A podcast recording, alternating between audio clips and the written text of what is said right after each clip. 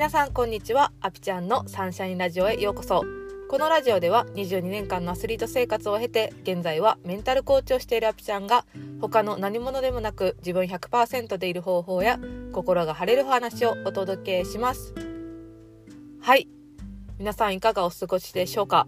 え、私は先週末に東京に行っていましてちょっとねこうカツカツスケジュールの中のね大阪東京間の移動だったのでちょっと疲れが来て月曜日はポッドキャストをお休みしました。はい。ということでなんで東京に行っていたかっていうことなんですけど私のねコーチングを受けてくださっていたクライアントさんがデザインフェスっていうあの自分のね好きで作ったものとか得意なことをその自分が作ったものを展示して売るっていうねフェスがあったんですよでそこにはアクセサリーとか服とかその私のクライアントさんはイラストレーターなんであの自分のねイラストをポストカードにしたりちっちゃい鏡にねこう自分のイラストを描いてあるのを作ったりとか本当に自分がこう作ったグッズを売れる場所なんですよ。でもうめちゃくちゃでかいあの東京ビッグサイトっていうところでやっていてめっちゃ広いし人もめっちゃいたしめっちゃ出店してる人がいてなんかねエネルギーがめっちゃすごかったんですよ。もう何回めっちゃって言うねんって感じなんですけどあの初めて私そういうところに行ってあこの人ねそのその人その人の好きでできているこの空間で本当に何て言ったんやろな。コスプレみたいな方もめちゃくちゃいてあのー、本当に自分を貫いてるんですよ。自分を貫いたもう奇抜なファッションをしているんですけど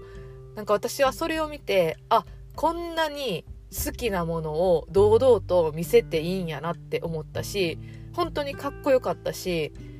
なんかこう人って堂々と生きていいよな。ってすごく見るだけで感じさせてもらってまずその場所にね足を運ばしてもらったことがねすごい感謝やなって思ったんですよね。うん、で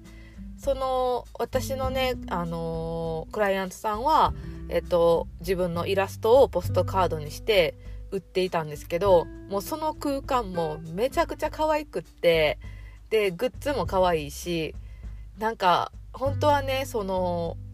なかなか人に絵を見せるっていうことがすごい高いハードルを感じていたんですけどあの本当にちょっとずつちょっとずつ自分の壁を壊していって自分と向き合ってそのデザインフェスっていうところに出せたっていう感動ともうなんか本当に感無量っていう感じでしたね。うん、で今日はねそのデザインフェス行ったりとか最近私が感じたねその好きなものとの向き合い方っていうのについてちょっとお話ししようと思います。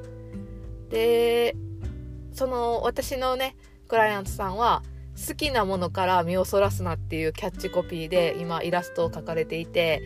もうめちゃくちゃいいキャッチコピーやなっていうふうに思うんですけど確かに好きなものやからこそ向き合い方わからんくなる時ってあるなって私もすごく感じたんですよね。で私やったら陸上競技っていうのは初めは好きで始めてる走るのが好きやった人よりも速かったっていうので始めてるんですよね。で自分の記録が伸びていくことにすごく楽しさを感じたりとか体を動かすことに対してこうすごい開放感を感じたりとかっていう一つ一つのことを楽しくやったり好きでやっていたんだけどこう陸上競技を長年やっているとその楽しさが薄れてきたりあの目に分かる結果が出てその結果を追い求めるようになったりとかいつの間にか自分がそのもの自体が好きっていう感情を忘れてしまう時ってあるよなっていうふうに思ってでそれがほんまはそれをやることだけが好きやったのに結果が出ないと意味がないとか結果が出る瞬間が楽しいからえっとその結果を求めないと私の好きは成立しないみたいな風にあのー、なっていつの間にか好きが置いてきぼりになったあのー、向き合い方になってしまうことってあるなっていう風にね思ったんですよ。でそのいつの間にか自分が求めるものが変わっていってしまってる。であのそれをこう自分が気づかないうちに変わっていってしまってたりすり替わっていってしまってたりするとあのどうしても初めは好きでやってるのにあのいつの間にか、えっと、結果を出さないとっていう風になってると明らかに自分の中でズレが生じてるのでそのズレっていうのはね自分の気持ちと自分の行動が一致してないから絶対自分を苦しめるんですよね。うん、であれ好きなものやったのにななんで自分ってこれやってるんやろうとかなんでこんな頑張らなあかんねやろうとか苦しむぐらいやったらやめたらいいのにとかなんかねそういう気持ちも湧いてきちゃったりするんですよね。うん、であの長年やればやるほどこうそして結果も出てくると忘れがちにはなってしまうんですけど根本のね自分は好きやからこれを始めたっていうのはやっぱりこう定期的には思い出さないといけないなっていうふうに思うし好きでその目の前の出来事が楽しくてやっていたっていう時のことを思い出してあの始めた頃の成長率と10年やってきた成長率ってやっぱりねその10年やってきた方の方が成長率っていうのは落ちると思うんですよ。ただ、えっと、成長がゼロっていうわけではないと思うんですよね。数字にわかる成長じゃなくっても、前、えっと、こういう風に考えてたけど、今は違う視点で見れるなっていうのも成長だし、あのいろんな成長の見方がある。でやっぱり人っていうのはその成長を感じられるから好きっていうのもあると思うのであのこう好きっていう気持ちを思い出すっていうのとそのね始めた時のうわこれ楽しいっていうのは何で自分が楽しいのかって感じて考えてもしそれがああんだけできてたからやなっていう成長の部分で楽しさを感じてたんだったらそれは10年経った今でも成長していることってどれかなっていう視点を持つことがすごく大事なんですよね。うん、でその好きなものってずっと好きでいいと思うし人と比べることじゃないと思うしあのうんその好きっていうのを堂々と入れる堂々と言える自分であることっていうのはすごく大切やなって思います。それは1年間好きであろうが10年間好きであろうか何の関係もなくって私はこれが好きやからやってるって言っていいしあのそれは好きで初めてもしあの好きじゃなくなったんやったらそれはそれでいいしっていう風にねこう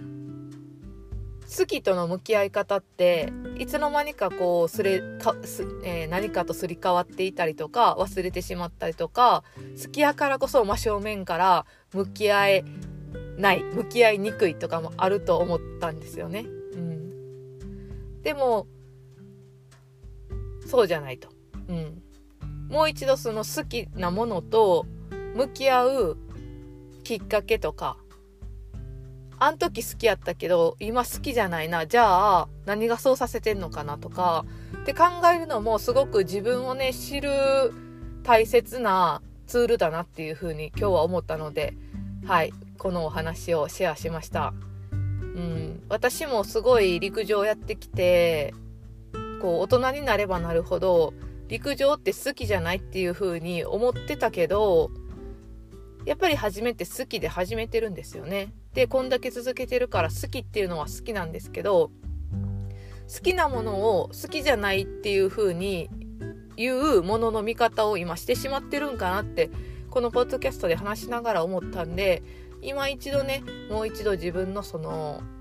今のね現時点でのその成長を見たりとかえっ、ー、と、うん、自分がね陸上を通してどんな感情を得たいのかとかどんな気分を得たいのかとかその先のことを考えたりとか、うん、することをしたいなって思いました。うん、はいということで皆さんもね是非自分の好きなものとの向き合い方っていうのをね考えてみてほしいと思います。はい今日はこんな感じで終わろうと思います。今日のポッドキャストのテーマは好きなものとの向き合い方というお話でした。はい、えー、今日は祝日ですね。皆さん素敵な一日をお過ごしください。ではまた、チャオチャオ